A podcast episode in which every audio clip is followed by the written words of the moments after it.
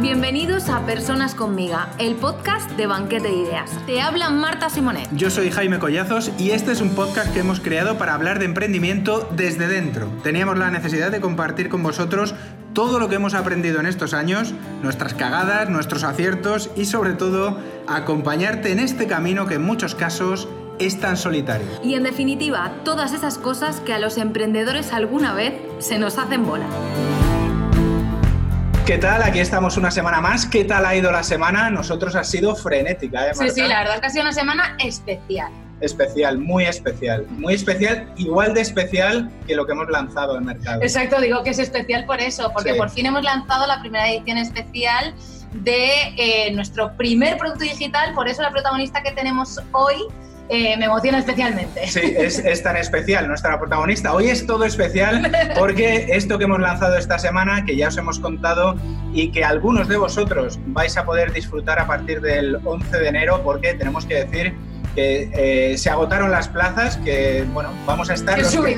los que tenemos que estar y nos encanta, pues entre otras cosas es gracias a la persona que hoy está con nosotros en Personas conmigo. Sí. ¿Quién nos acompaña hoy, Marta? Pues hoy en Personas conmigo tenemos a Vilma Núñez, consultora internacional de marketing digital, doctora en publicidad y relaciones públicas y creadora de la mayor escuela de formación online del mundo. Y hoy hablaremos, como no, de cómo crear un negocio digital rentable. ¿Qué tal? Muy bien, muy bien, muy emocionada de estar aquí con todos ustedes y con todas las personas que están también aquí en vivo, que eso está interesante, ¿no? El podcast en vivo, todo muy bien. Sí, sí, la verdad que es bastante chulo. Lo llevamos haciendo así desde el primer episodio de Personas conmigo y está guay por eso, porque es totalmente fresco, la gente puede interactuar y al final es una ventanita al mundo de una charla que podríamos tener entre nosotros, ¿no? Pero que pueden participar más gente. Bueno, y estamos muy, estamos muy emocionados, Vilma, porque eh, para nosotros ha supuesto mm, bueno, un gran esfuerzo y sobre todo abrirnos a un mundo que en un principio mm, veíamos, yo creo que un poco lejano. O sea, eh, ves que la gente está en el mundo online, que la gente vende productos, que esto está en auge y está subiendo para arriba, pero siempre dices, yo seré capaz, yo tendré un producto capaz de que funcione en el mundo online, seremos capaces nosotros y mira, es verdad que hemos tardado, em, es verdad que le hemos dedicado mucho tiempo, pero se puede, todo el mundo puede, ¿verdad, Vilma? Totalmente. Lo único que tenemos que tener claro es que le vamos a poder dedicar el tiempo, porque muchas personas te venden, no, no, genera ingresos pasivos, genera una nueva línea de ingreso, convierte tus conocimientos en productos digitales sin ser transparentes. Inclusive en el webinar que yo tengo Evergreen para traer a personas a nuestras formaciones sobre negocios digitales, yo soy clara, o sea, yo le enseño, yo le digo, mira, mira, mira, espérate, mira cuánto facturamos esta semana, ¿verdad? Pero espérate, mira lo que se gastó en ads, o sea, no deja de ser un beneficio para el negocio, por supuesto, es algo rentable, pero mira la inversión que hay detrás y le cuento, mira, tenemos que hacer esto, tenemos que hacer lo otro. Entonces, así como cuando tú asumes, tú, tú tienes que imaginarte que ese producto digital nuevo que tú vas a crear, vas a desarrollar, te vas a inventar, vas a construir. Construir es una palabra maravillosa para mí porque realmente construimos algo de- desde cero. Es como una propiedad, o sea, juntas el- ingredientes, elementos, materiales y construyes algo maravilloso. Es como un nuevo cliente para ti. Es decir, a un nuevo cliente, ¿tú qué haces? Le das tu ilusión, le das tu pasión, o sea, estás emocionado, pero le dedicas una parte de tu tiempo en la agenda. Entonces, tener una nueva línea de ingresos, sin importar, hay veces que es en inversión, en unos instrumentos financieros que vas a tener una nueva línea de ingresos, a veces en una propiedad que compra, porque claro, nuestros padres nos han acostumbrado a decir, de una vez ahorra y cómprate una propiedad, o sea, es como que, no, no, no, no vivas de alquiler, compra y luego si te sobra más dinero, compra. Pues entonces los productos digitales vienen siendo los activos digitales, que así es que me gusta llamarle, donde yo me invento, construyo algo, pero claro, por eso hago el símil con la propiedad. Imagínate una propiedad, una propiedad necesita mantenimiento.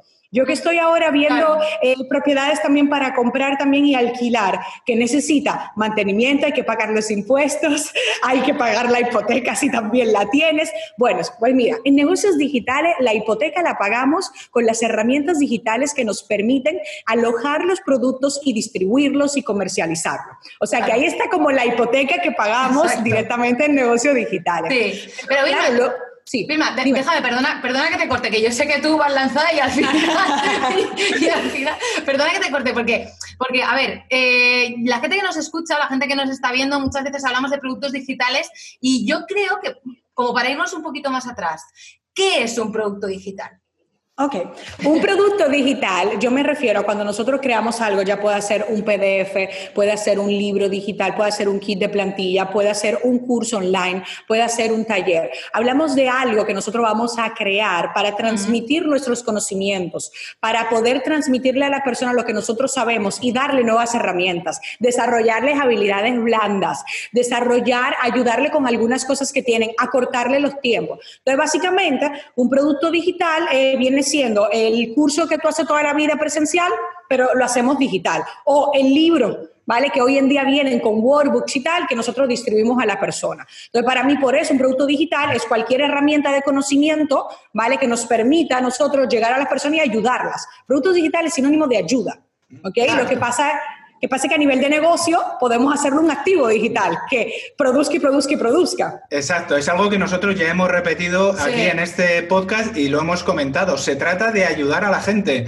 Eh, si tú te enfocas a vender, quiero vender, eh, seguramente no vas por el buen camino, seguramente te estás equivocando, vas a tomar decisiones que no son las más acertadas. Ahora bien, Vilma, si te centras en ayudar, en, ayudar a la gente a prosperar, en su proceso de transformación, a ser mejor, a todo esto, eh, yo creo que ya vas por un camino mucho más acertado, ¿verdad? Pero lo mejor te diría, perdona, ¿eh? pero lo mejor te diría es la sensación que tienes, o sea, realmente cuando ayudas, ¿no? Que esto es algo que llevamos hablando durante mucho tiempo, cuando te das cuenta de que eso que estás facilitando está ayudando realmente y recibes ese feedback, yo siempre lo digo, eso no está pagado, ¿eh? O sea, eso es más que el dinero que te puedan pagar por el propio producto. Sí, no, no. Mira, ahora mismo está de momento todo el mundo compartiendo lo del podcast, ¿no? Y entonces a mí me encanta porque desde el año pasado Spotify comenzó no solo a recomendarte los artistas, sino a recomendarte los podcasts que también tú escuchas. Y este año se lo han currado. Entonces hay algo que a mí me encanta porque ustedes se llaman banquete de ideas y trabajan con el contenido de toda la vida, vuestro pilar y pues, para vuestro negocio y los contenidos. Yo llevo trabajando contenidos años también y me da eh, risa y, me, y me gusta ver cómo Spotify ha generado unos contenidos interactivos súper interesantes para que todo el mundo lo viralice y vea el tema de los podcasts. Entonces ahí vemos también cómo la inclinación ya no es solo vídeo, sino la, el presente futuro es la voz. ¿ok? O sea, Spotify lo dijo cuando compró la plataforma más grande de distribución de podcast, vamos a democratizar la voz, ¿ok? Entonces ahora mismo meternos en la voz, guay, ¿qué te digo esto? Con productos digitales, a lo mejor no es un curso en vídeo que tienes que hacer, Ah. A lo mejor es un curso en audio para que las personas todos los días tú le vas acompañando a determinadas tareas. Yo, por ejemplo, este es mi diario y yo no viajo sin mi diario, yo no voy a ningún lado sin mi diario, este es mi diario. Y si yo compro, por ejemplo, un curso de liderazgo, yo no tengo tiempo de meterme a veces en la computadora una hora todos los días, pero si a mí me dicen que son 10 minutos al día y yo estoy con mi diario en mi momento, que yo hago mi agradecimiento, mis intenciones y todo, yo digo, perfecto, entonces yo compraría eso. Entonces esa es la parte interesante, que todo el tema de la industria del conocimiento, la industria digital va evolucionando según las tendencias del mercado. Entonces, el futuro es audio y el presente también. Y eso es, eso es fundamental, se eh, democratiza la voz, todos tenemos voz. Eh, detrás de esa frase, eh, o, mejor dicho, esa frase es muy potente porque nos lleva al punto de partida. En la época actual, con Internet, en el mundo digital, todos tenemos posibilidad de estar ahí, de estar presentes y de vender nuestro producto. Todavía a día de hoy, en 2020, vemos a marcas y marcas potentes que todavía lo miran un poquito de reojo como diciendo, no me termino yo de fiar, mm, yo todavía quiero invertir en mi publicidad, en mi página del periódico, en mi de tal, ¿verdad, Vilma? Hoy en día... Totalmente. Es, es todos pueden estar, porque esa pregunta a nosotros, Marta, nos llega a veces también. Eh, pero yo con mi negocio mm, podría mm, estar en digital, podría tener una patita en el digital y siempre al final pueden tener esa patita en el digital. El tema es ver de qué manera y cómo puedes hacerlo, ¿no? Quiero decir, y yo creo, y no sé si estarás de acuerdo conmigo, Vilma, que eh, la crisis actual, ¿no? La crisis del COVID ha empujado a muchísima gente al digital. ¿Tú cómo lo estás viviendo todo eso con tu empresa? Mira, esto es lo que ha acelerado para mí. A los que ya estaban digitalizados lo ha acelerado y a los que no estaban lo han forzado a entrar, ¿ok? Y quiero que se queden con una reflexión. Aquí nadie ha llegado tarde. Y les voy a hacer dos historias sobre el tema. Cuando yo lancé mi blog en el 2011, me dijeron que yo llegué tarde para un blog de social media y mi blog sigue recibiendo más de un millón de visitas hoy. Dos, cuando lancé el podcast, yo llegué tarde porque claro, ya había otros podcasters muy buenos en español que llevaban no no meses, años. Yo llegué en el 2019, febrero del 2010, ¿no? Bueno, yo creo que fue, bueno, yo creo, yo sí, ya mi podcast tiene más de sí, yo voy a cumplir dos años en febrero. En febrero del 2019 yo llegué. Sí, 18. 19, 19. 19. Bueno, da igual, Vilma, pero llegaste tarde, te decía que... Llegué tarde, pero mira, mírate, mírate esto, ¿eh?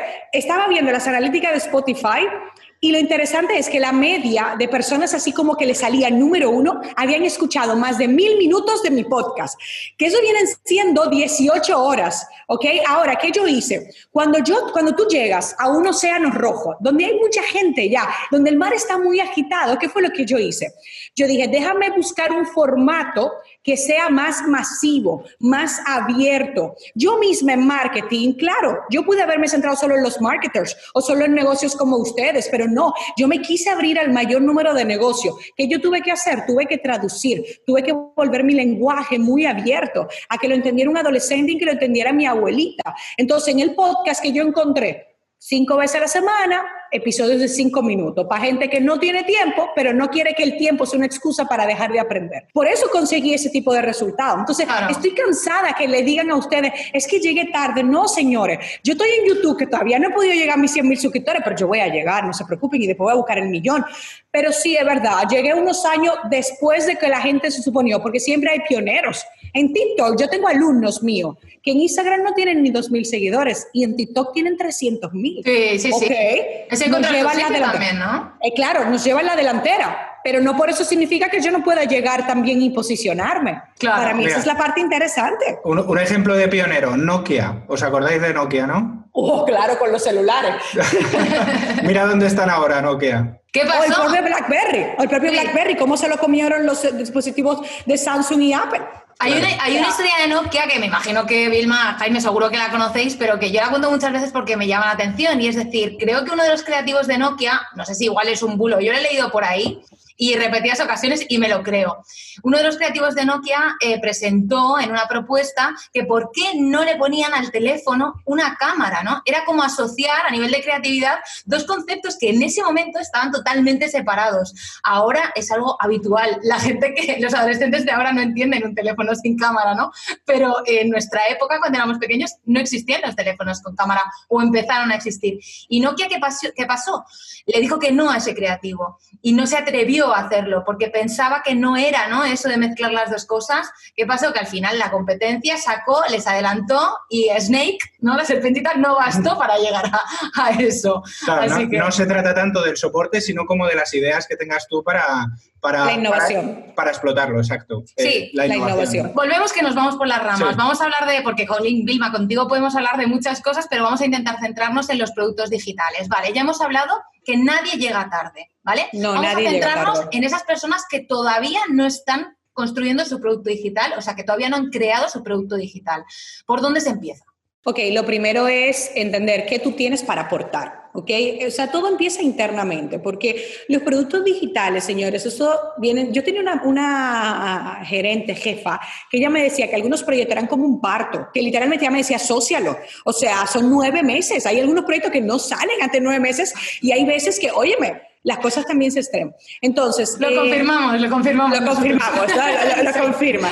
¿De qué pasa? Cuando tú vas a sacar un producto, tiene que nacer de ti. Hay un proceso donde tú tienes que combatir muchos miedos, porque es un tema de un cambio que te abres. Tú tienes que hacer un análisis interno de qué realmente es lo que tú tienes para aportar. Si tú hay algunas áreas que no aportas, con quién vas a generar una alianza al principio o después posteriormente para poder llegar. O sea, hay que ir construyendo. Entonces, la primera parte de la creación de un producto es el diseño del producto. Y me encanta que hayas hecho esa historia de Nokia, porque claro, al final, cuando tú diseñas un producto, tú tienes que pensar fuera de la caja. Lo primero es que mucha gente se centra. Mm. No, no, no, no, yo voy a ganar más dinero y voy a lanzar un curso. Pero lo primero es, ¿tú sabes lo que cuesta crear un curso? Tú sabes si tu audiencia quiere un curso en ese formato. Entonces, claro, todo empieza internamente. ¿Qué tengo para proponer y qué necesita el mercado? Entonces, muchas veces es muy fácil, porque no, es que yo no tengo dinero para una investigación, es que nadie en mi entorno me compraría. Eso es mentira, porque tú no te imaginas en, tu círculo de amistades, amigos de tus amigos, ya los potenciales clientes que tú tienes. Así que eso quítatelo desde ya. Muchas de la veces la excusitis nos puede, la excusitis o, la, o no solo la excusitis, porque no quiero ser tan así, muchas veces no es solo las excusas, sino creemos que lo que tenemos para aportar no es suficiente. Y eso no es verdad. Es como el síndrome del impostor, ¿no? Que todo el mundo tiene en la cabeza. Y eso no es real, ¿no? O sea, todo el mundo, o prácticamente todo el mundo, tiene algo con lo que puede ayudar al resto. Y la clave está en cómo convertir esos conocimientos en formación. Claro, totalmente. Pero la investigación de mercado gratuita, ¿dónde está? Vete a leer los reviews, vete a leer los comentarios de las publicaciones, mm. vete a leer los comentarios de los vídeos de YouTube, qué es lo que la gente está pidiendo. Porque mira, si tú te vas a los vídeos de YouTube, imagínate que tú quieras lanzar algo en belleza y tú te vas a los vídeos de YouTube de tutoriales, porque claro, tú tienes que ir a la categoría educativa, ¿vale? O sea, tú tienes que ir a la versión gratis de lo que tú quieres lanzar de pago mm. y tú ves que la gente dice, ay, tú no tendrás un checklist, ay, tú no tendrás una guía, ah, no, tú no tendrás unos vídeos más. Claro, tú tienes que ver qué es lo que la gente pide. Claro. Porque es que ahí está la Yo te voy a decir algo, a mí me encanta el maquillaje pero yo me he hecho un par de, talleres en vivo, no hay forma si no lo haces en vivo de cogerlo. Ahora, a mí me gusta un concepto que se llama Pic Tutorial, que son con imágenes para maquillarme. Entonces, por ejemplo, yo no compraría un curso a no ser que sea en vivo. Sin embargo, si tú me vendes Pic Tutorials de 40 tipos de maquillajes para los ojos, yo te lo voy a comprar y lo voy a pagar incluso un valor más, más caro, porque para mí es, no tengo que ver los vídeos para poder hacer, replicarlo yo. Entonces, no hacemos la investigación de mercado. Lo primero es internamente, ¿qué puedes aportar.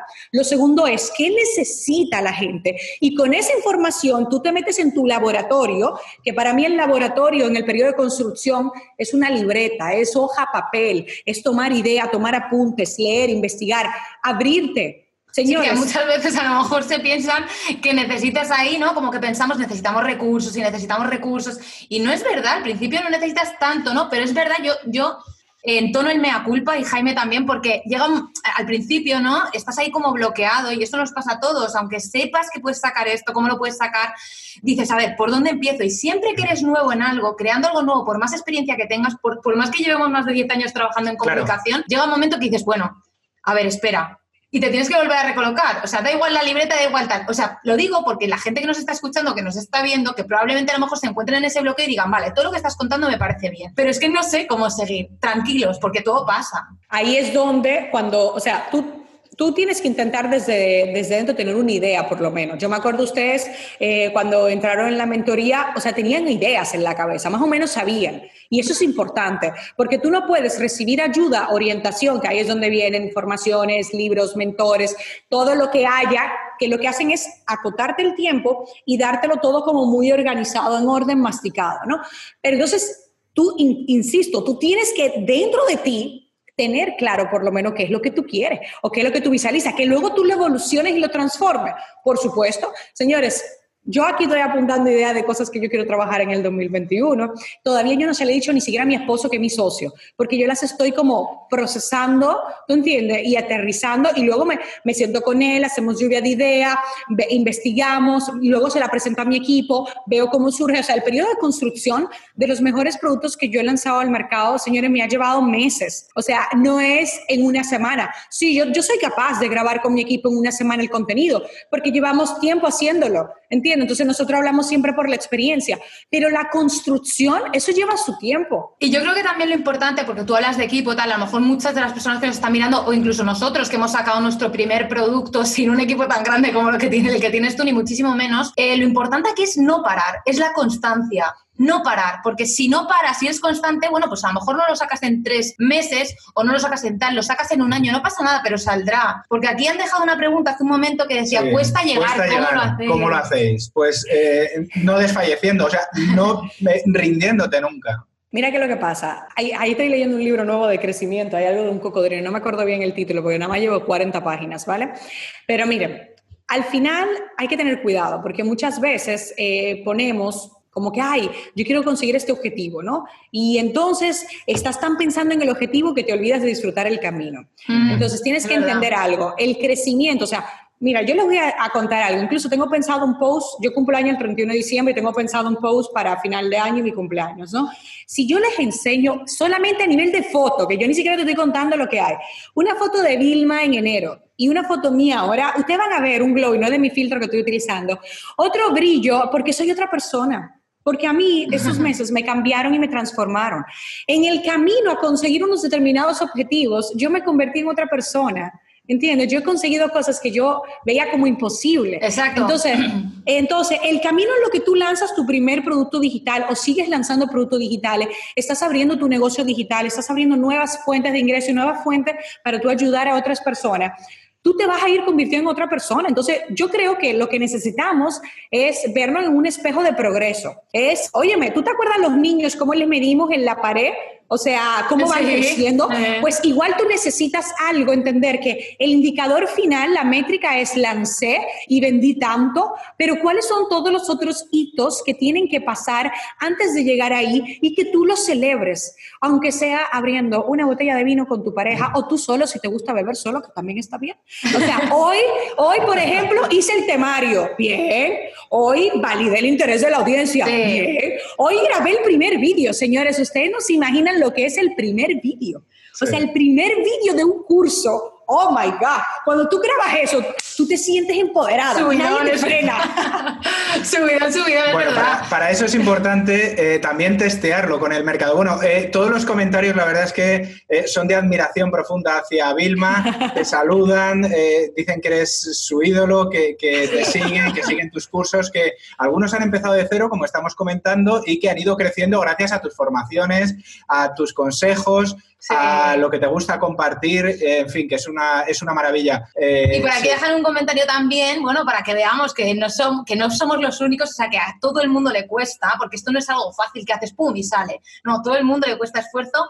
Voz a voz dice, yo llevo un año de construcción y como dice Vilma, he disfrutado mucho el camino. La gente apenas me conoce, pero con mi equipo sabemos que seremos grandes. Eh, luego está, hay que definir el término grande también, Vilma, porque eh, grande no significa que llegues a todo el mundo y que tengas 200 productos digitales y que formes un equipo de 100 personas. Se puede ser grande en tu nicho, dirigiéndote a un grupo pequeñito de personas, pero siendo relevante para, para ese grupo. Se puede ser, Jaime, enorme, Enorme. enorme.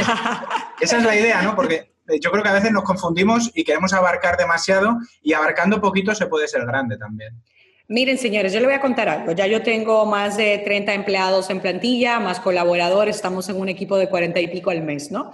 Pero también entiendan algo, yo tengo el negocio digital de Vilma y luego tengo dos clientes socios que también gestionamos toda la parte digital de ellos. O sea, somos como todos los proyectos de Convierte Más, más los de los clientes. O sea, tenemos un abanico amplio y bueno, eh, la gente no te dice, y esto a mí me pasó como CEO, que tuve que asumir reto, que el tema no es traer más publicidad para conseguir más clientes o tener más seguidores orgánicos para que se conviertan en clientes, que no, que hay una precompra, que durante la compra hay que ayudarle, que está la postventa. En el negocio en mío está la tutoría, que cuando yo comencé, insisto, yo hacía yo las tutorías, mi esposo y yo era lo que respondíamos a los Claro. comentarios, porque it is what it is. Si éramos nosotros los creadores del curso y éramos un equipo pequeño y no había nadie más, era nosotros que nos tocaba. O sea, yo quiero que ustedes entiendan que yo, cuando comencé, yo era empleada. Es decir, yo tenía un trabajo en una agencia chulísima, trabajando con marcas maravillosas. Y en las noches, en el camino en el tren y en los fines de semana, yo estaba construyendo esto. Que ahí te conocí yo, en Madrid. Ahí o sea, coincidimos. Claro, y la gente, o sea, yo era como blogger y estaba con Sí. infoproducto, pero entonces yo también era empleada. O sea, tengan en cuenta que yo lo hacía todo. Yo hacía atención al cliente, yo hacía las facturas, yo vendía, yo creaba el producto, yo respondía. O sea, todo lo hacía yo. Ahora, ¿qué es lo que pasa? Que a medida tú vas, tú vas generando ingresos, tú vas viendo que tú puedes ayudar a más personas con esos productos digitales. Entonces tú decides ampliar.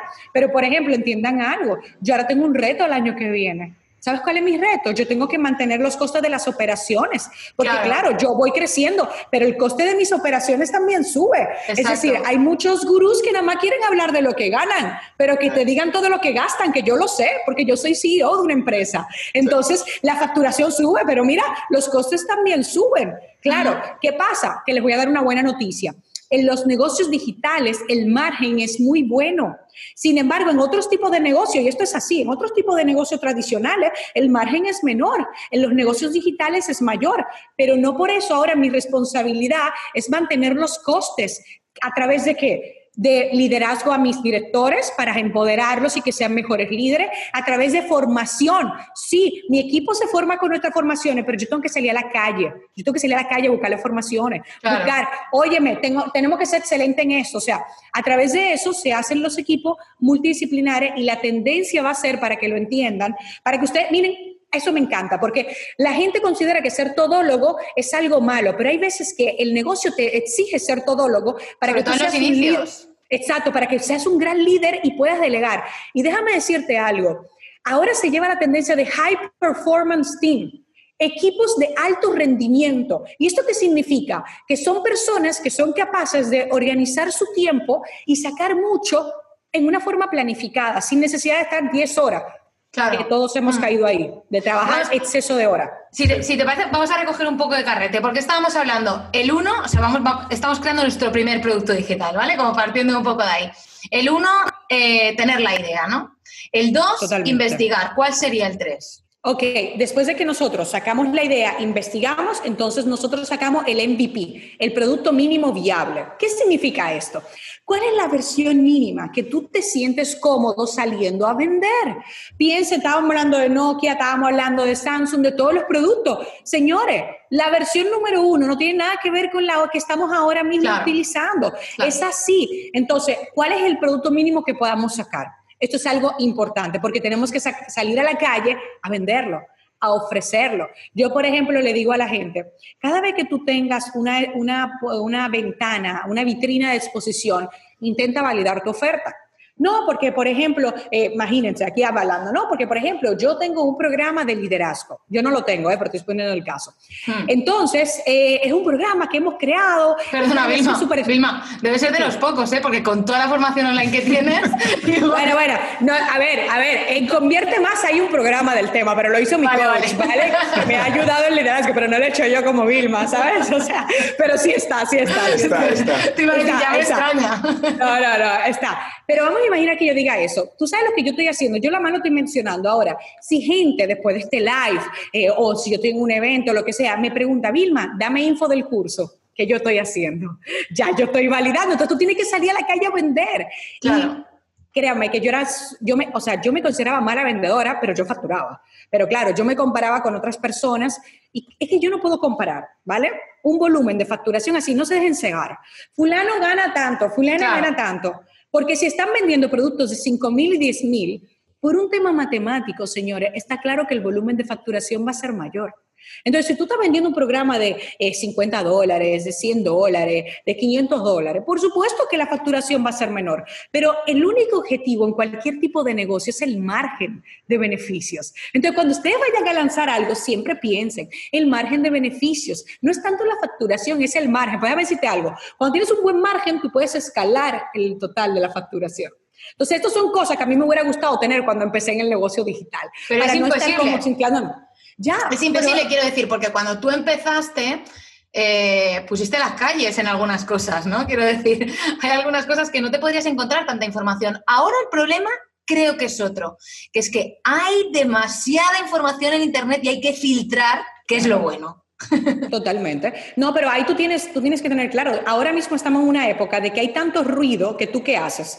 Ya lo hicimos hace años con las amistades, afinidad. ¿Con quién tengo yo afinidad? Y ah, nos, volvimos que redujimos el círculo de nosotros. Entonces, igual con la información de dónde te viene, tú tienes que elegir quiénes son esas personas de las que tú vas a recibir, esos medios de los que vas a recibir. Exactamente lo mismo, pero también tienes que abrirte, Yo, por ejemplo, sigo muchos hashtags de mis temáticas para abrirme a nuevas personas y a nuevos negocios que no conozco, que también quiero recibir de ellos, ¿no? Entonces, simplemente teniendo eso en cuenta, vamos a estar bien, no pasa nada. Tú decías el producto mínimo viable y Jaime eh, siempre dice el mercado mínimo viable también, ¿no? Sí, sí, que es un poco la, idea que contaba antes de eh, no intentar abarcar, o sea, dirigirte al, realmente a tu nicho y al público que puede comprarte y entonces conocerlo bien, que es lo que ha contado Vilma, ¿no? Eh, investigar, conocer a tu público, qué quiere, qué necesidades tiene, qué problemas tiene en ese momento que seguramente tu producto le va a solucionar y esa es un poco la, la idea, ¿no? Quiero eh, dejarme que haga un paréntesis porque eh, la gente en los comentarios nos está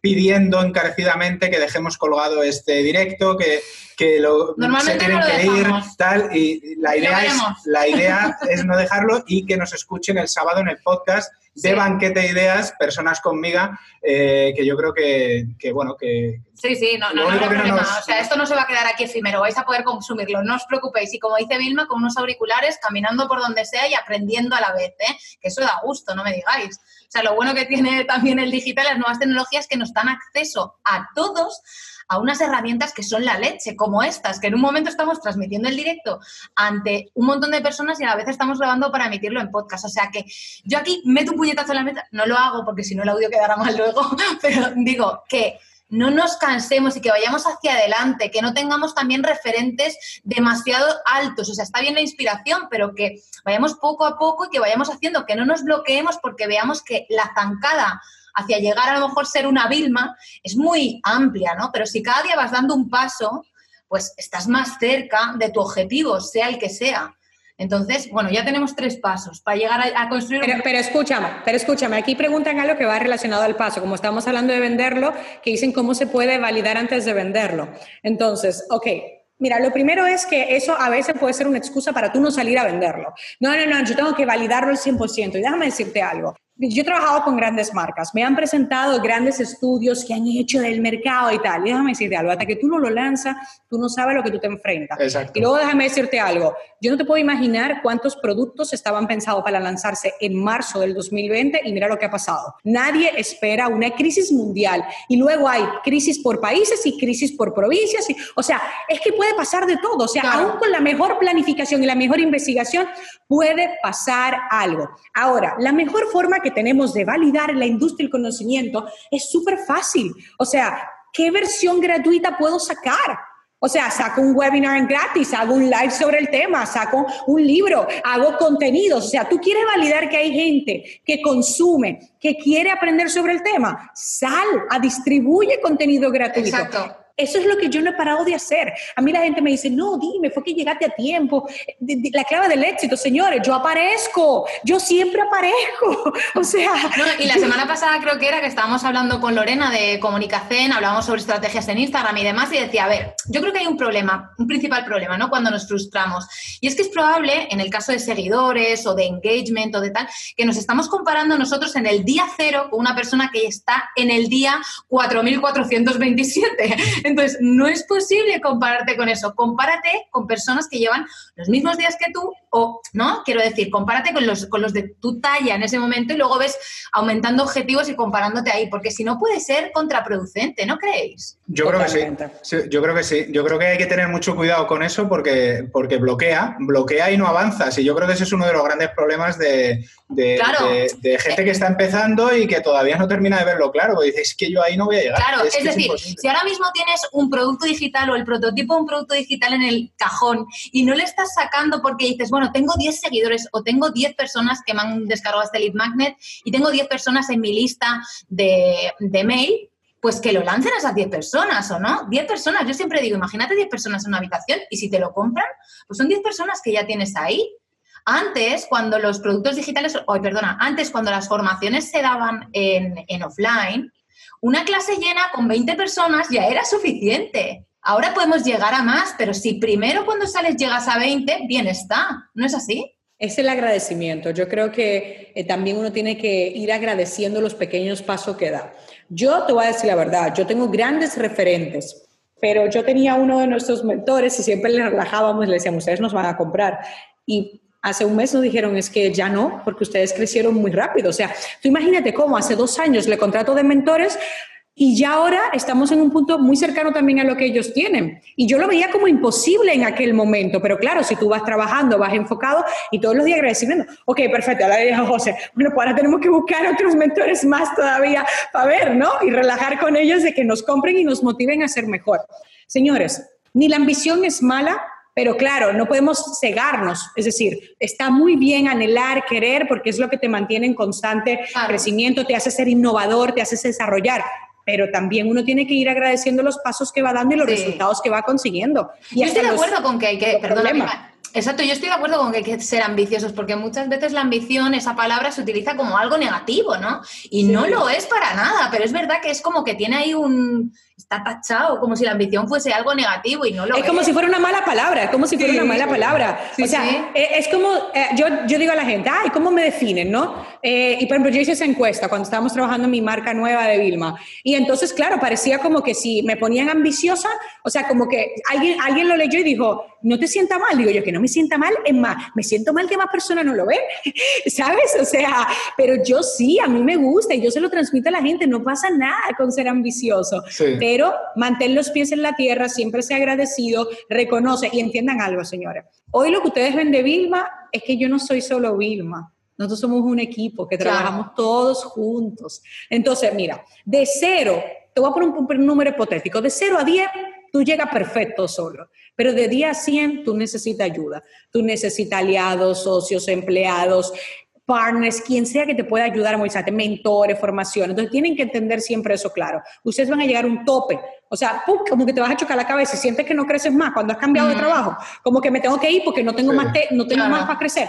Lo mismo pasa. Te das cuenta que en ese momento necesitas equipo para poder crecer. Eh, hemos hablado de eh, lanzar eh, productos gratis al mercado para testear, para, para un poco ver cómo reacciona la audiencia y por dónde tienes que ir. Y eso sirve para una cosa muy importante, Vilma, para empezar a captar leads. Ese va a ser el arma más importante que vamos a tener porque a ellos es a los que eh, posteriormente les vamos a vender, ¿no? O sea, ya tenemos el producto, la idea, hemos investigado, eh, el producto mínimo viable y tal, ¿cómo lo vendemos? Eso es una pregunta que a lo mejor los que estén en la fase inicial también se hacen. Sí, a lo mejor podríamos aprovechar, perdona, para dar herramientas concretas, ¿no? Quiero decir, porque existen por ahí un montón de plataformas donde colgar los, los productos digitales de manera prácticamente gratuita. Ok, mira, eh, lo, tú, tú, lo vas a colgar, por ejemplo, a mí me gusta mucho Kajabi, pero es un poco costosa.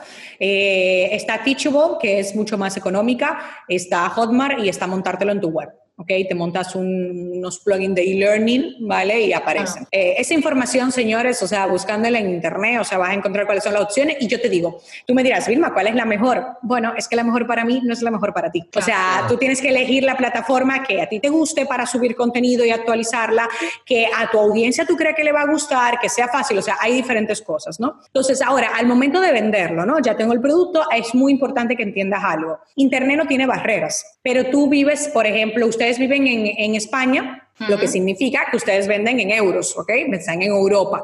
Yo estoy en Estados Unidos y ya les voy a decir algo. Yo pudiera vender en múltiples monedas, pero yo no, a nivel fiscal es un lío, o sea, es un caos que puedas tener. Entonces yo vendo todo en dólares. Pero ¿qué pasa? Que yo vendo en dólares en España, en China, ¿sabes? Porque nosotros hemos llegado a todos los países también, en muchos continentes. Entonces, uno se va moviendo por ahí. Entonces, ya cuando tú tienes que elegir la, pasarela de pagos, es decir, el, método que tú vas a utilizar para recibir el dinero y dar acceso a la información. Les voy a decir algo, yo tengo muchos clientes que todavía tienen que procesarle pagos por transferencia bancaria a sus clientes porque están en sus países locales y eso se hace. O sea, eso no va, no va a cambiar, la, el, la transferencia bancaria no van a dejar de existir, pero hay que sistematizar. Negocio digital es sistematización. Vi este curso, vi este producto digital, lo quiero comprar, pongo mi PayPal, pongo mi tarjeta y pago, punto. Y accedo inmediatamente a lo que me están ofreciendo, ¿no? Facilitar facilitar. Entonces, señores, ustedes tienen que comenzar, pueden comenzar con el botón de PayPal, algo súper sencillo. O si viven en países de Latinoamérica, que aquí muchos nos están siguiendo de ahí, yo les recomiendo ver en vuestros países cuáles son los bancos, por ejemplo, en República Dominicana, Banco Popular, tú te das de alta como empresa y tú puedes generar enlaces de pago. ¿ok? Mm. Eh, en Colombia está Wompi, ¿no? Que te permite generar esos enlaces también. O sea, en cada país hay soluciones para recibir el pago. Así que alojo el contenido, tengo que recibir el dinero, pero luego viene la parte interesante. ¿Cómo yo lo promociono? ¿Ok? Entonces, yo tengo algo particular y eso es algo que a mí me encanta. Muchas personas me conocen por, por tema de que soy especialista en publicidad online, pero es verdad, o sea, yo le pasé esa pelota a mi esposo y yo decidí quedarme, no, de verdad, o sea, le pasé la pelota a José, entonces yo decidí, José, en la oficina los equipos lo vamos a dividir en tráfico pagado y tráfico orgánico. Y yo voy a quedarme con el orgánico, porque yo, o sea, mi marca personal nació por tráfico orgánico. Yo no pagaba ni un, señores, yo era tan tacaña que yo no pagaba ni un plugin de 20 dólares. O sea, yo quiero que ustedes lo entiendan, mi mentalidad ha cambiado mucho. Entonces, yo me quedé con orgánico y él con pagado. Entonces, cada vez que hacemos estrategias, o sea, estamos ahí, por supuesto que yo sé mucho de pagado porque sigo haciendo cosas, pero ese es su área. Entonces, jugamos como a boxeo. Déjeme decirle algo, no hay nada más especial que comenzar a lanzar de forma orgánica y luego con esos resultados potenciamos con la parte pagada, ¿ok?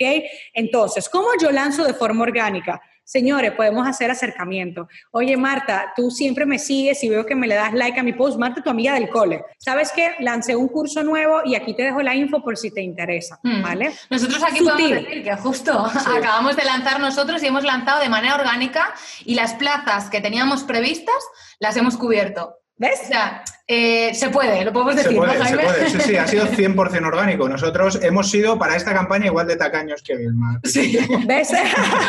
pero, pero está bien, pero está bien porque estamos en un proceso de validar un producto, de sacarlo, de sentirnos cómodos. O sea, tú no tienes por qué tener una meta alta. O sea, yo, cuando yo veo a gente que tiene meta, yo sí que me dicen, por ejemplo, me dicen 5, yo digo, ponte 7 fórzate al 7, porque mm. si manejas 5, manejas 7, siempre como que juego eso, pero simplemente, pa, pero no le digo, no, ponte 50, ¿estamos locos? O sea, no, o sea, tenemos que trabajar con lo que nosotros eh, podamos. En el grupo de ustedes también, yo no podía con más. O sea, yo tengo que trabajar con los grupos que yo puedo. Que sí que se pueden contratar 20 mil tutores, se pierde mi esencia y mis valores. Yo no voy a hipotecar nunca mi alma por un tema de un volumen de facturación, ¿no? Mira, entonces hay, Perdona, perdona, perdona, ¿eh? eh voy, a aprovechar para, para, porque han dejado algunas preguntas por aquí y voy a aprovechar que dicen, hola Vilma, bueno, dice, increíble la información que nos compartes. Dice, eh, un error que deberíamos evitar a la hora de digitalizar una, una formación. Ok, el error es, señores, no tenerlo sistematizado, quererlo hacerlo demasiado casero. Tú tienes que verte como que la cosa funciona, porque la gente te va a preguntar, ok, si yo pago, ¿cuándo accedo? Entonces, claro, si la formación comienza en otro momento, tú tienes que dejar las reglas claras del juego. Entonces, tú tienes que diseñar la experiencia del usuario, desde que te pregunta por el producto hasta que entra, ok, ¿cuál es la experiencia? Porque tú te vas a dar cuenta que hay muchas lagunas que tú no estás llenando, como por ejemplo, si la formación comienza el 1 de enero, y estamos a, hoy es 3 de, no, 3, ¿no? Sí, 3 de Ya que estoy de vacaciones. estoy, de vacaciones y no sé ni en qué día vivo, ¿vale? ¿Qué, ¿Qué, es lo que va a pasar del 3 al 1 para que la persona esté? Como por ejemplo, ¿sabes qué, chicos? Hay dos libros que me cambiaron. Les voy a mandar esos enlaces por si los queréis leer antes de que comencemos a trabajar. O, chicos, os preparé un vídeo para esto. O sea, ¿qué es lo que va a pasar? Porque la experiencia es la clave y yo no le, yo no le metí mucho a eso al principio, yo lo reconozco. Pero yo no tuve tanto problema, tuve un pequeño margen de, de gente quejándose porque yo lo tenía automatizado. Es decir, tu compra automáticamente te llegaba, y lo hacíamos todo de forma muy ágil. Pero ahora lo tenemos igual automatizado, pero vamos a un volumen más grande, vamos a clientes más exigentes, porque muchas veces nos tocan y nos llegan la gente que le han engañado, han venido una mala experiencia, y mi experiencia tiene que ser el doble de buena. Y yo qué estoy haciendo ahora, buscando formaciones de Disney para meter lo que me enseña Disney, porque son mágicos en experiencia, en mi negocio. O sea, ahora lo que yo me tengo que preocupar es en esta experiencia. Entonces yo te diría que eso es algo importante. Son mágicos en experiencia y en, y en, storytelling. Y en storytelling, sí, sí, que es otra de las claves a la hora de comunicar cuando preparemos la, estrategia. Vilma, nos preguntan también en cuánto tiempo en orgánico da resultados. Yo creo que eso depende, claro, eso no, no, no se puede decir algo concreto. Mira, señores, yo he visto cuentas orgánicas que a mí me encanta, como que, porque yo uso mucho la sesión de explorar de Instagram. Entonces yo descubro muchísimas cuentas cuando están subiendo y me gusta seguirlas para ver cómo van evolucionando. Y yo veo que venden desde el primer día y de una vez te están poniendo fulano acaba de comprar y, y, en los comentarios, ya yo lo compré, ya yo lo compré. O sea, eso no depende de un número de seguidores ni del tiempo, depende del impacto de cómo y el, Exacto, y el alcance que tú hayas podido tener.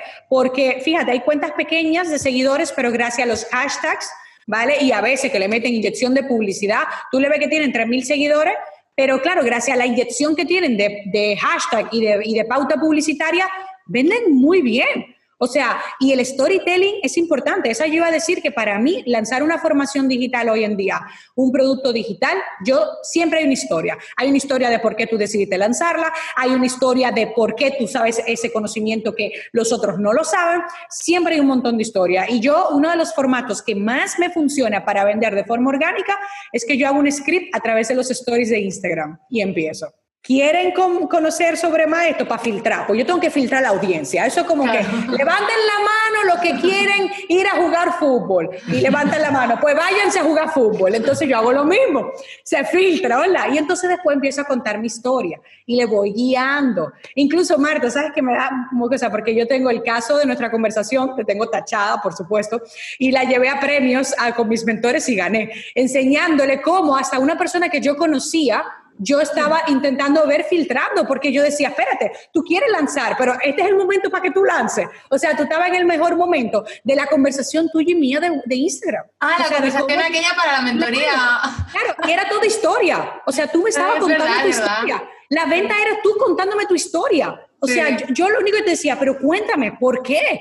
O sea, entonces, fíjense qué poder tan lindo. la gente cree que son herramientas duras. Pues mira, esta es la oferta y si la compras ahora te voy a regalar esto y cómpralo ya. No. No, sí, sí. Y es curioso porque en los comentarios ahora nos están preguntando mucho, ¿qué es el storytelling? ¿Qué es el storytelling? Los estaba siguiendo cuéntelo, cuéntelo. Hay, hay, quien, se va, quien se va respondiendo también y, me ha hecho gracia porque leía una respuesta y decía, el storytelling es lo que se utiliza para vender, eh, para vender más. Bueno, sí, en definitiva todo se utiliza con, con, el objetivo de vender, pero al final el storytelling es, eh, bueno, pues un arma que sirve para empatizar con los clientes. Sí, para construir sentido, ¿no? Exacto, para que tu mensaje llegue mejor a tu audiencia, para que puedas conectar con tu cliente ideal y bueno, ya. En realidad yo hay una cosa que digo siempre, ¿no? Nosotros estamos acostumbrados que la mayoría de las marcas, ¿no? Marcas personales, lo que hacen es contar cosas, ¿no? Normalmente dicen muchos datos, ponen muchas tal, pero realmente lo que no hacen es, que es lo más importante y lo que hace el storytelling, que es emocionar, porque consigues conectar desde las emociones. Yo siempre digo que hablan desde el yo, la mayoría de las marcas. Hablan desde el yo, yo sé hacer, yo a mí me gusta, yo hago, yo tengo, mi producto tiene tal, mi producto es bueno para, ¿no? Pero realmente a los clientes eso, al potencial cliente, esa persona que te está viendo y que quizá te va a comprar, de poco le importa, o sea, no le importa prácticamente nada eso. Lo que le importa es de qué manera vas a ayudarle tú, cómo vas a transformarle, cómo vas a conseguir que él llegue a ese objetivo. ¿Y cómo puedes hacer eso? Pues contándole una historia que apunte directamente a sus emociones, donde se sientan identificados. Y ahí entonces es la pura realidad, vas a conectar y vas a convertir eso es el storytelling aplicado a una estrategia de marketing. Exacto. Yo creo que el caso más reciente que podemos todos tener, que lo pueden ver, pueden buscar el pitch que hizo mm, Apple cuando lanzó ahora eh, su nuevo iPhone y que las cajitas vienen más pequeñas. Apple se enfrentaba a una situación bastante curiosa porque no iba a bajar sus precios, pero estaba reduciendo 38 dólares de costes y la caja es más pequeña y ya no te viene el cargador, que te conectas y enchufas y no sé qué cosa. Y van contándote un montón de cosas de por qué el medio ambiente, pero a lo que se nos quedó al 99% de la persona era que eso equivalía a 450 mil coches que retiraban y tú te quedas, oh my God, espérate. O sea, tú en tu cabeza te haces una película. Entonces, Apple utiliza muchísimo ese tipo de storytelling para vender. Y en este caso, frente a una cosa que era, espérate, voy a quitar cosas, pero no voy a bajar los precios. Entonces, tú imagínate cómo eso. Entonces, todos los días hay un montón de marcas que están constantemente aplicando Marta, yo creo que aquí, yo creo que te queda claro que ese producto que ustedes tienen bajo la manga deberían sacarlo, ¿no? Ya, lo acabamos de sacar, Dima, es el que hemos sacado. Ah, ese es el que he sacado. Exacto, vale. apetece ah, okay, storytelling vale. para estar en boca de todo. Sí. Lo que pasa es que hemos cerrado y hemos cerrado las plazas. O sea, ahora mismo ya no está a la venta. O sea, si, hasta una semana. Bueno, pues volverá, tienen, que, tienen, tienen que hacerlo también en Evergreen, porque yo veo mucha gente que. Tú ves. Ah, ahora, yo, yo me muero por ver vuestra página de venta, ¿sabes? De, utilizando el storytelling para vender storytelling. Eso debería ser la hostia.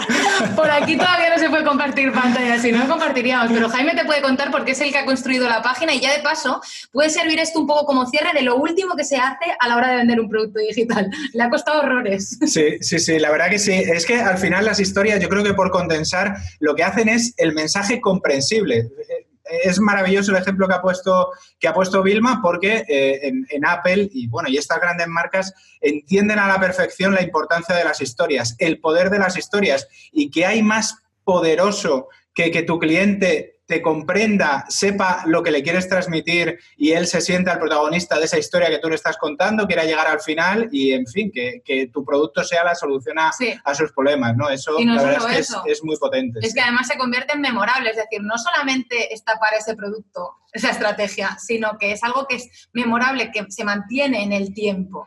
Se mantiene en el tiempo porque por ejemplo, es lo que te pasa a ti, Vilma, tú tienes una marca personal muy potente y es que las personas siguen tu historia allá donde vas. Hoy vendes esto, pero es que prácticamente si pudieras ayudarles de otra manera también lo comprarían, ¿no? Eso es así. Totalmente, totalmente. Pues ahora que tú querías que yo hablara de para cerrar de los instrumentos de venta, miren señores, cuando nosotros estamos en el proceso de vender, y esto es vender cualquier cosa, pero en productos digitales tú tienes que empezar y dices, ok, tengo que venderle a la persona. Hay personas que te compran a la primera porque conectan contigo, tienen mucha afinidad, o sea, sienten que era lo que necesitaban hay personas que necesitan más. Entonces em, empiezan a utilizarse diferentes instrumentos. Uno es tu página informativa. Es la página donde está toda la información, donde tú pones testimonio, eh, logos de confianza, si has trabajado con marca, qué es lo que incluye, los beneficios, aplicas storytelling, cuentas historias, o sea, todo. Dos, los vídeos. Oh, Dios mío, yo no les puedo explicar. Los vídeos son uno de los instrumentos más importantes, porque en el vídeo tú explicas cosas con una emoción y una entonación que es muy difícil transmitir a veces con palabras, ¿no? Entonces hay personas que van a leer y hay personas que van a ver el vídeo. Luego también tenemos que tener en cuenta algo y es cómo nosotros el chat o mandar a WhatsApp es un instrumento de ventas para hacer una atención personalizada, porque eso es una de las tendencias que se va a ver más en el 2021 automatización mucho más personalizada. Las personas quieren ese toque más humano. Entonces ahí tú tienes que meter WhatsApp o chats en la web para cerrar a la gente. Tú no te imaginas ahora en Black Friday nosotros, todo como fue, pa, pa, pa, se iba a soporte. Claro, yo crecí mi departamento de soporte, creamos unos procesos preciosos, ¿vale? Para poder atender a todo el mundo por redes sociales, los inbox de Instagram, de Facebook, por los correos electrónicos y por WhatsApp y los chats. O sea, eso fue un boom total. Y la gente eso es lo que quiere, atención personalizada. La gente vio, y ellos saben que el curso es para ellos, pero necesitan que tú contarte su historia y que tú le valides si el programa es acorde a la historia y a lo que ellos necesitan. Y por eso se vende más pero tú no lo pensarías. Tú piensas que nada más es los ads. No, señores, los ads y, el número de seguidores que tú tienes es irrelevante si tú no tienes esos instrumentos de venta, si tú no tienes tu embudo, si tú no tienes tu buena atención al cliente. Una cosita ya para terminar, Vilma. Eh, una pregunta muy concreta. Dinos las cinco aplicaciones, las cinco herramientas que más te sirvieron a ti cuando estabas empezando. Las que utilizaste y, las que más te sirvieron para, para crecer. Ok, eh, no era Thrivecart en aquel momento, pero era Sales, S-E-L-Z, era la pasarela de pago.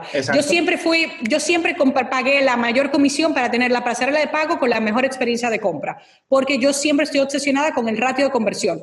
O sea, a mí lo que me mm. importa no es tanto cuánto vendo, sino el ratio de conversión que tengo. Entonces, eso es importante. Después, a nivel de contenidos, WordPress. Siempre WordPress me ha permitido compartir mis conocimientos y el correo electrónico es los newsletters. O sea, que siempre me apalanqué en los newsletters, enviar contenido y en lo que hay en el blog publicado. Para mí, eso fueron dos herramientas eh, brutales.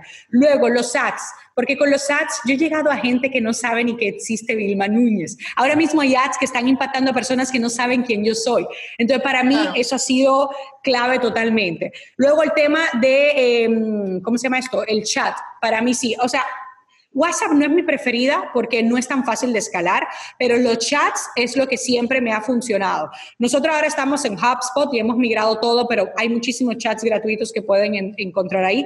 Y el chat ha sido mi mejor departamento de investigación toda la vida, porque ahí puedo entender qué es lo que la gente necesita, cómo enfocar todo lo, lo que necesito. Y ya ahora, es que ya cuando comencé no existía, pero ahora me quedaría con una herramienta de edición de vídeo fácil y recomendaría eh, Bit.io que es Valencia, Elefante, Elefante, Dinamarca.io.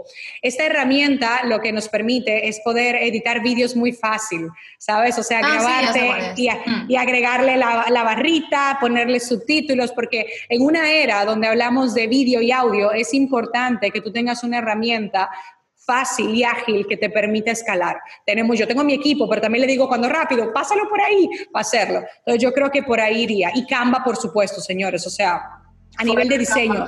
Forever Canva, o sea, forever and ever. O sea, tenemos, que tenemos que sacar piezas de contenido y tenemos que ser ágil. Yo ya no dejo que mis diseñadores de ads usen Photoshop. Tienen que obligatoriamente diseñar anuncios en Canva porque es la agilidad. Vivimos en una época muy rápida. Sí, totalmente. Me parece una de las mejores recomendaciones. Bueno, no tenemos tiempo para más. Vilma, nos habíamos comprometido a hacer una hora. Sabemos que estar de vacaciones, sabemos que aún así estás muy liada, así que no te entretenemos más. Muchísimas gracias por estar con nosotros nosotros. Ha sido un auténtico placer. ha sido como tener al sensei aquí. Ahora que está, ahora que está tan de moda Cobra Kai, ¿eh? pues Vilma es nuestra sensei.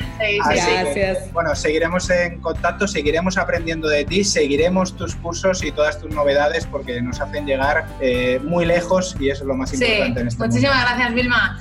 Eh, gracias a todos también los que están aquí conectados. El episodio de hoy acaba aquí. Personas conmigo tenemos a Vilma Núñez, pero la semana que viene en Personas conmigo tenemos a una persona extraordinaria con la que vamos a aprender a crecer o pivotar en tiempos de COVID. No diré el nombre, que se esperen hasta la semana que viene. Pues ya lo sabéis, dentro de una semana nos vemos de nuevo en Personas conmigo, el podcast de Banquete de Ideas, donde bueno, pues nos encanta mojar en los conocimientos de gente como Vilma Núñez. Ha sido un placer. Hasta la semana que viene. Un placer. Chao.